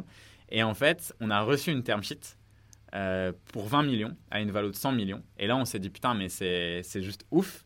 Donc on l'a annoncé et en fait comme on avait tellement de VC qui étaient là, on a voulu faire le, faire le truc où en fait on donnera la réponse euh, dans une semaine pour voir un petit peu ce que ça donne. Donc là il y en a qui sont chauffés pour nous envoyer d'autres term sheets jusqu'à ce qu'on reçoive une nouvelle offre et cette fois-ci c'était 30 millions et c'est là où en fait j'ai découvert un truc que je connaissais pas du tout, le cash out. C'est-à-dire que pour moi une levée de fonds, l'argent allait forcément dans la boîte pour augmenter le capital et pour que Mhm. tu recrutes et que tu accélères, etc. Chose que j'ai jamais eu envie de faire. Sauf que là, il y avait 30 millions qui étaient splittés en deux. 15 millions pour la boîte, levée de fonds classique, et 15 millions pour nous. Donc on pouvait prendre dans notre poche. 3 x 5. Voilà, 3 x 5. Et là, je me suis dit, ah putain, ça, j'avais pas prévu, tu vois. Et j'avais pas du tout prévu ça. À proprement dit, tu as dit non à 5. Enfin, vous avez dit Ouais. tous non à 5 millions. Et c'est ça. en- entre vous trois, il n'y en a pas un qui a voulu flancher. euh. Bah à ce moment-là, je t'avoue qu'on a parce que à la base le, fois, plan il était clair en fait pour nous c'était un, on voulait éduquer à fond les gens sur la levée de fonds donc euh, leur montrer ce qui était bien, pas bien, ce qu'il fallait faire, pas faire, montrer un pitch en live et après surtout avoir ce truc de dire on a dit non à, 30 à 20 millions ou truc si on reçoit une term sheet, on dit non. On essaye de faire de la presse autour de ça juste pour montrer que en fait, le succès d'une boîte, ça doit pas être lié à l'argent que tu lèves, tu vois, et qu'il y a plein d'autres facteurs qui rentrent en compte. Il y a ta team, il y a ton cash, ta rentabilité, et que quand tu Croissance, Ouais, ta croissance. Et aussi que quand tu es rentable, tu es maître de ton destin, en fait. Parce que moi, le nombre de potes que j'ai qui ont levé des dizaines de millions et qui se sont retrouvés à devoir mettre la clé sous la porte parce que les VC veulent plus leur perfuser de l'argent parce qu'ils n'ont pas atteint l'objectif qu'ils devaient atteindre, euh, je peux te dire que c'est c'est des gens, en fait, qui, euh, qui mentalement sont cassés. Parce que tu vois, c'est très beau Ouais. de dire que euh, tu lèves et que c'est- génial, mais tu vois, genre virer quelqu'un, dire à, à des gens que la boîte, elle se ferme, dire à des gens... Enfin, tu vois, c'est c'est des trucs où, en fait, toute ta vie, tu auras cet échec. Et donc, tu as des gens qui, qui, qui réagissent, qui réagissent très bien à l'échec et qui se disent c'est un très bel apprentissage et tout. Mais quand tu as passé trois ans à galérer, à te faire des 8 heures minuit et que en fait tu te payais pas beaucoup parce que avais, même si tu avais levé des, des dizaines de millions, bah, en fait tu prenais 2000 balles parce que tu as les donc tu veux pas trop t'augmenter tant que tu fais en pas. France surtout. Ouais, surtout en France, tu vois. En France. Non, mais, mais vraiment. Et donc, tu vois, moi, mon but, c'était de dire, bah attends, en fait, on a un autre modèle. Tu as un modèle qui est rentable, qui grossit. On est aussi en hyper-croissance. Euh, tu vois, ce qu'on a fait, il y a très peu de startups qui peuvent le faire. Et en gros, on montre que ça existe, qu'il y a une alternative et, et que vous pouvez y arriver aussi, tu vois. Ça t'a pas peint une image des VC euh, comme des charlatans concrètement euh, à partir du moment où t'as as juste annoncé ça? Tu peux le dire, hein, de toute manière t'as pas prévu d'aller lever avec eux. donc, euh, En, en toute transparence, je pense que le, le truc, c'est que ma vision des investisseurs avant, avant tout ça, c'était de me dire que j'avais l'impression, en tout cas, que tous les... En fait, au tout début, j'avais l'impression que les investisseurs étaient des gens ultra brillants. Ensuite, j'en ai rencontré pas mal. Et je me suis dit, en fait, ils sont... il y en a beaucoup qui comprennent pas du tout ce qu'ils font, en fait. Qui sont euh, un peu des pions au milieu d'un système et qui connaissent pas les marchés, qui n'ont pas de connaissances sur, euh, sur euh, des industries spécifiques dans lesquelles ils investissent. Et, et en fait, limite, je trouvais ça un peu nul. Et je me disais, mais attends, c'est ouf, quoi. Les mecs investissent dans des trucs qu'ils comprennent pas. C'est un peu bizarre. Et ensuite, après, en creusant, euh, déjà, j'ai rencontré plein, plein de VC exceptionnels, des investisseurs euh, ultra intelligents, brillants, euh, qui, eux, connaissent à fond le marché, qui voient les opportunités, qui ont une vision beaucoup plus large que toi, ce que tu peux avoir, parce qu'ils rencontrent des, des centaines de boîtes. Et en fait, c'est à ce moment-là où je me suis dit, en fait, un investisseur, faut pas le mettre sur un piédestal. Mhm. C'est avant tout quelqu'un qui, qui a un, un titre, tu vois. Mais comme être CEO, en fait, tu as des CEO qui sont incroyables et d'autres qui sont nuls à chier, tu vois. Et en fait, c'est la même chose avec les VC. Et c'est une question d'humain, une fois de plus. Donc, euh, j'ai pas eu, tu vois, cette euh, image euh, globale négative. J'ai plus eu, tu vois, euh, le côté de me dire Ah ouais, en fait, tu as des gens qui sont vraiment brillants et tu en as d'autres avec qui je n'ai pas envie de bosser. Mais peut-être qui matcheront avec d'autres personnes. Et, et ce qui était marrant, c'est que quand on a eu ce refus, il y avait plein de gens qui me disaient Est-ce que vous pensez que les investisseurs vont être énervés, vont vous détester Pas que les invests, même les entrepreneurs. Je veux dire, un mec, il galère à lever un million et tu lui montres que par A plus B que en ça a pris quoi un mois, Ouais, un ouais. ou deux mois, genre euh, t'arrives à avoir des term sheets de, enfin concrètement, t'arrives à avoir 5 millions dans ton compte en banque demain. Et toi, tu te dis, je vais pas prendre ces 5 millions pour montrer aux gens qu'on peut faire 100, là tu dis le mais en même temps, je me la pète un peu en faisant ça. Et enfin, je me dis, il y a des gens qui ont un ouais, qui, qui ont des problèmes de confiance en eux, qui n'arrivent pas à lever des fonds, et je trouve ça totalement légitime de me dire, mais putain, le Guillaume là, euh, Et en fait, ce qui est assez, ouais, je, je- en fait, je comprends tout à fait. Moi, je t'avoue que ça, en fait, je l'ai, je pense que je l'ai, je l'avais pas anticipé. Ce que j'avais anticipé, c'était, je m'étais dit, ok, les- il y a beaucoup de, des haters. ouais. En fait, je savais qu'il allait y avoir des gens qui allaient critiquer, Mhm. Euh, et, et en fait, je savais que, je, je pensais que certains fonds allaient me détester et allaient dire euh, c'est n'importe quoi. Enfin, enfin voilà. En fait, au final, euh, j'ai eu des discussions mais ultra enrichissantes et intéressantes avec des VC après ça, dans le sens où les mecs m'ont dit bah c'est trop bien ce que tu as fait. Genre, je te félicite Ah, parce que montré un vrai truc, on en reçoit, en fait, ce que les VC me disaient, c'est nous, on reçoit des milliers de pitch decks de personnes qui ont vu sur un article US envoyer des pitch decks, vous avez levé, tu vois. Et en fait, notre job en tant que VC, c'est de dire non 99% du temps. Dire non, c'est jamais kiffant. Et moi, je suis premier. Hein. Dire non, ça me fait chier. C'est, c'est, tu t'aimes pas dire non, tu vois, on n'aime pas dire non. Et en fait, ils m'ont dit, bah, merci, parce que tu montres aussi que en fait, pour lever, il faut avoir des métriques genre vraiment stylées. Il faut avoir euh, une croissance, il faut avoir de la rentabilité, il faut avoir un track record si tu as un track record, ou il faut avoir, tu vois, genre euh, vraiment de l'attraction, quoi. Et ça va enlever un petit peu toutes ces personnes qui pensent que pour réussir, ils doivent lever avant même d'avoir validé euh, leur marché, tu vois. Et, donc pareil, au niveau des entrepreneurs, j'en ai eu plein qui étaient là. Bah, merci Guillaume, ça faisait six mois que j'essaye de lever. Et en fait, je comprenais pas pourquoi j'arrivais pas, mais en fait c'est clair, il faut juste que j'ai des meilleures métriques. Donc euh, focus maintenant sur justement bah, mes clients, les gens à qui j'apporte de la valeur. Mais tu vois, tu dis maintenant. C'est-à-dire qu'il garde toujours son focus dans sa tête de se dire le jour où j'arrive à lever parce que aujourd'hui c'était mon objectif, finalement je vais gagner encore six mois. Euh, et toi-même, tu le dis, tu lèves 2 millions, puis après tu lèves 10 millions, puis en fait, 3 ans plus tard, bah, t'as pas réussi, tu as demandé un bridge, on te l'a pas fait, et tu mets la clé sous la porte. Est-ce que tu revois ça 3-4 ans avant? Enfin, toi, j'ai l'impression que tu es plutôt convaincu, mais de te dire que c'est pas une fin en soi que de lever de l'argent, quoi. En fait, je pense que, euh, je pense que la plupart des gens, et moi je faisais partie de cette catégorie, je voyais euh, la levée de fonds comme le succès. C'est-à-dire que pour y arriver, il fallait lever des fonds. Et en fait, le truc, c'est que à partir du moment où tu dis aux gens que dans un premier temps, construisez une boîte rentable et après, vous verrez, en fait, même s'ils se disent oui, je vais lever plus tard quand ma boîte sera rentable et quand j'aurai de la traction, il y a un moment où en fait, quand tu es rentable et que tu as de la traction, tu es dans une position de force. Parce que tu peux soit lever si tu as envie, soit te dire en fait, bah non, je suis libre, tu vois, genre je m'augmente quand j'ai envie de m'augmenter, je prends des dividendes à la fin de l'année, je recrute qui je veux, je kiffe ma vie et, je suis très bien comme ça et je peux rester en hyper croissance ou euh, si j'ai envie de faire d'autres projets, je peux faire d'autres projets, revendre ma boîte si j'ai envie de revendre ma boîte et personne ne contrôle ce que je fais, tu vois. Et ça, c'est un truc qui t'arrive que uniquement quand tu as vécu ça, tu vois. Quand tu as vécu cette rentabilité, quand tu as vécu cette hyper croissance. Et, et, pour moi, c'est le plus important de me dire que les gens, ils comprennent que dans un premier temps, il faut qu'ils arrivent à ce stade parce que je sais que quand ils y arriveront, là, ils seront en position de force et ils vont se dire, en vrai, euh, pas besoin, quoi. Ouais, mais c'est ce qu'ils vont dire. c'est toujours plus facile de dire ça quand euh, tu as 10 millions d'ARR. Bah, exactement, ouais, bien sûr. Tu, tu l'as eu ton article ou pas? Sur TechCrunch? Non. non, même pas. Tout ça pour ça. Ils n'ont pas voulu. Ils m'ont dit en fait, on est, euh, on, a trop de fonds euh, qui, investissent chez nous, on peut pas. Ah oui, putain. Ah c'est vrai que c'est drôle ça. Et si on devait juste résumer tout ça, est-ce que tu peux me citer un seul bénéfice direct ou indirect en fait, mais un seul bénéfice vraiment de toute cette communication? Je peux en citer deux ou pas Non, non, vas-y. Je dis un, putain. Ouais, désolé, j'ai niqué. vas-y, tu peux deux. Bah, en gros, pour moi, le premier, c'est euh, le changement de mentalité.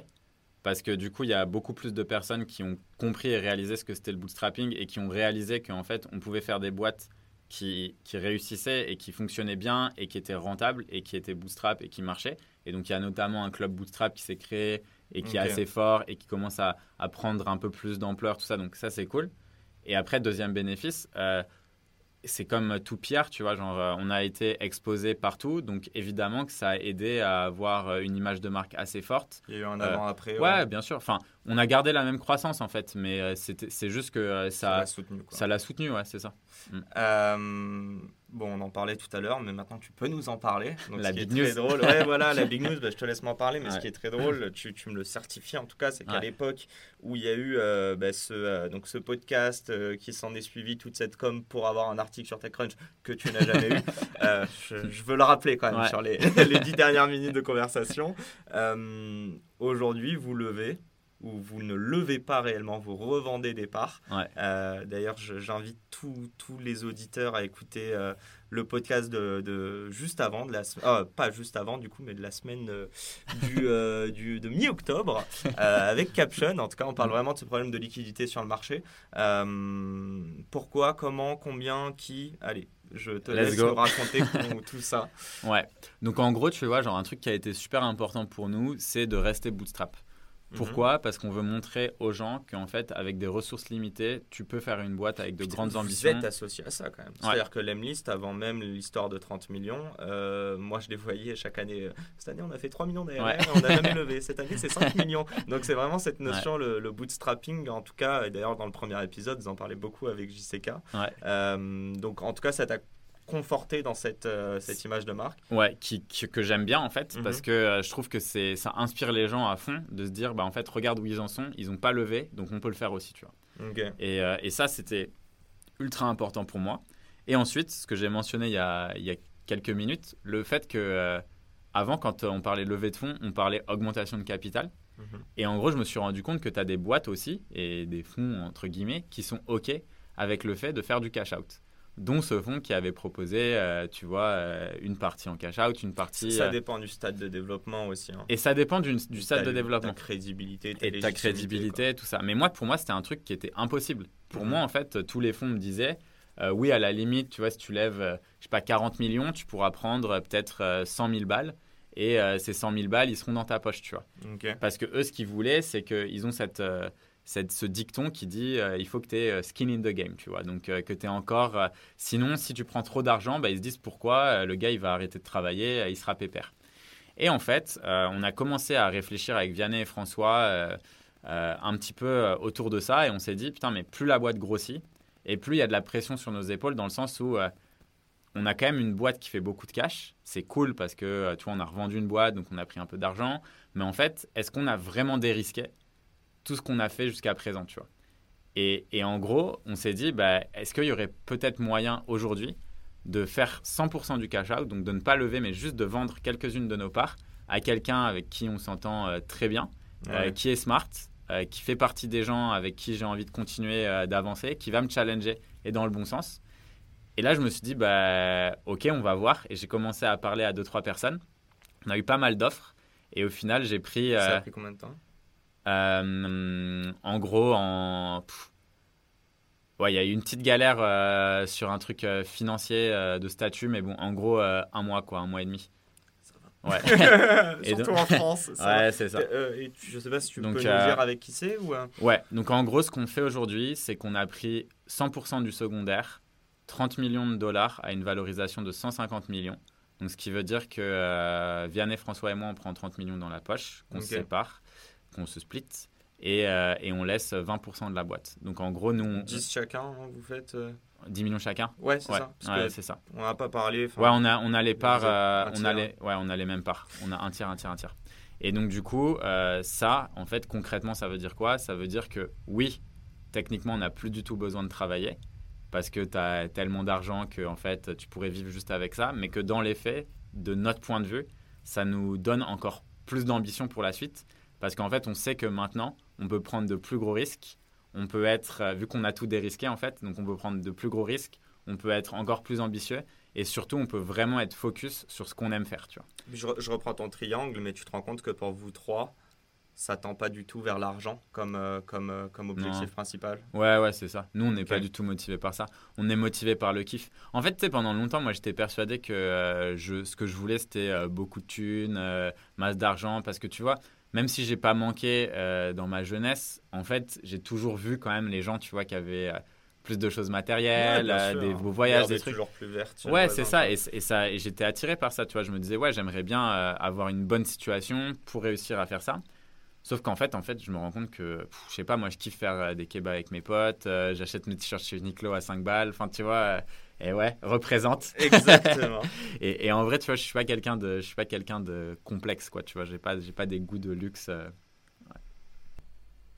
Euh, ben, très très clair. Merci en tout cas pour ce, ce retour d'expérience. J'ai une dernière question. euh, je, je crois que je l'ai jamais posée, mais euh, on te souhaite quoi maintenant que tu es millionnaire Aïe, Euh, aïe, pas, Tu peux pas faire le, dro- le, le mic drop, Mic mais drop. vraiment, genre. non, mais plus sérieusement, euh, et d'ailleurs, il me semble que tu euh, tu tu t'es lancé dans l'écriture aussi. Donc voilà, c'est aussi une petite intro, mais euh, Ouais. euh, parle-nous un petit peu de tout ça, des, des nouveaux projets à titre perso. Ouais, nouveau projet. Je pense que moi, mon objectif, c'est de, de faire en sorte qu'il y ait enfin, qu'il y ait le maximum de personnes possibles sur Terre qui euh, réussissent à lancer leur business, devenir entrepreneur et devenir libre, en fait. Parce que pour moi, euh, devenir entrepreneur, ça a été euh, devenir libre. Et, et du coup, je me dis qu'il faut que j'arrive à inspirer un maximum de personnes. Et pour ça, j'ai commencé à écrire un livre qui va sortir très prochainement sur toute notre histoire. Il y a le titre ou pas encore? Le titre pour l'instant, c'est Million Dollar Bootstrap Secrets. Comment transformer 1000 dollars en une boîte de 150 millions en 3 ans. Donc c'est un peu notre histoire et je raconte un peu toutes les étapes qui m'ont permis d'arriver à ça. Tu, tu coécris avec tes, tes co-founders Non, je le fais tout seul. Ouais, je le fais tout seul. Et, et ensuite, j'ai aussi une série qu'on va lancer qui s'appelle Lem Show. Et donc, euh, c'est une série euh, qui est euh, un peu en mode The Last Dance, où c'est des interviews de Vianney, François et moi sur comment la première saison, c'est comment on est passé de 0 à 1 million. Les fois, on a failli faire exploser la boîte, les fois, on s'est engueulé, les embrouilles, les hauts, les bas, ce qui a fonctionné, ce qui a totalement pas fonctionné. Et c'est une série moitié interview, moitié stop motion avec une partie un peu education. Last Dance. Ouais, c'est ça. Il y a déjà un distributeur euh, on, est, on est en contact avec. Euh... tu, me diras ça. Et euh, écoute, j'ai mes, mes deux, deux, petites questions à te poser quand même à la fin, que je pose à tout le monde, tu n'y échapperas pas. Euh, non, ben, en tout cas, un grand merci en tout cas pour tout le retour d'expérience. J'aimerais juste savoir, toi, ton, ton... j'ai l'impression à travers tout ce que tu nous dis que tu es presque philanthrope, quoi. Mais donc, du coup, c'est quoi l'entrepreneuriat pour toi, si tu devais l'associer à un mot, un groupe de mots? Un mot, pour moi, ça serait l'aventure je pense que mon goût de l'entrepreneuriat, déjà, il est venu de cette aventure où j'ai voyagé pendant vraiment un an et euh, j'ai pu voir qu'en euh, sortant de ma zone de confort, j'arrivais à accomplir des choses euh, assez folles et qu'en fait, ce qui est vraiment cool dans la vie, c'est haut et c'est bas, c'est montagne russe et c'est exactement ce que tu vis quand tu lances ta boîte. Mm-hmm. Et, j'avoue que pour moi, c'est un truc où quand tu te lances, bah, en fait, juste ça, quoi. Tu vois, tu te lances, c'est quoi? C'est le début de quelque chose. Et l'aventure n'est pas finie encore. Et l'aventure n'est pas finie. En, tout cas, on te le souhaite. on espère. Et, euh, et ouais, ma, petite dernière question. Euh, j'aimerais savoir euh, si tu avais la possibilité aujourd'hui, maintenant, en plus que vous prenez un. Enfin, je sais pas si vous prenez un nouveau virage, mais en tout cas, maintenant que vous avez l'argent pour payer des, des, personnes. Non, si tu pouvais choisir un board member vivant, mort, fictif ou réel, qui est-ce que ce serait Pourquoi? Je pense que je prendrais. Euh, je sais pas si c'est une super idée, mais je pense que je prendrais euh, Steve Jobs. Ça commence. je sais pas si c'est une super idée parce que tout le monde disait que c'était un mec euh, détestable, tout ça, mais je trouve que ce qu'il a réussi à construire d'un point de vue marketing, quand tu as des gens qui achètent tes produits sans même savoir ce qu'il y a comme update, c'est que tu as fait un truc assez fou, tu vois. Et partie, grosse partie product et ouais, produit et marketing, en fait, j'aurais trop aimé être challengé par Steve Jobs sur plein de sujets, tu vois. Trop cool. Euh, bah, je, Pardon, je la montrerai au montage, mais juste savoir, euh, il y a quelqu'un que tu aimerais entendre euh, à ta place prochainement? Bah du coup, je pense que pour boucler la boucle, ça peut être Maxime Berthelot, qui, est, qui a bossé, lui, c'était le CEO de Pixelme. Ah, c'est lui qui avait écrit l'article qui m'avait donné envie de me lancer dans le SaaS. Et, et, lui, je peux te faire une intro sans souci. très, très cool. Euh, bah, cet épisode touche à sa fin après euh, un peu de temps. Un peu beaucoup de temps. Mais en tout cas, j'espère que vous avez appris plein de choses. Moi, j'en ai appris plein. Donc, euh, un, grand merci en tout cas, Guillaume, de t'être prêté au jeu. merci de m'avoir accueilli dans tes locaux. Et puis, bah, j'espère que ça t'a plu. Bah, merci à toi, ouais, c'était, c'était génial. Et pour tous ceux qui veulent me contacter, soit sur LinkedIn, soit par mail, guillaumeatlemlis.com. Histoire de, de, savoir comment créer le buzz sans, sans, être millionnaire tout en le devenant un an plus tard. C'est incroyable. non, en vrai, merci en tout cas pour, pour, pour toutes les infos. Et à dans deux semaines pour un nouvel épisode. Ciao, G. Salut, Yacine. Et c'est la fin de cet épisode. Si cet épisode vous a plu, n'hésitez pas à nous soutenir en nous mettant 5 étoiles sur les plateformes, en vous abonnant évidemment et en nous laissant des commentaires. C'est très important et ça fait toujours plaisir. Hâte de vous retrouver la semaine prochaine.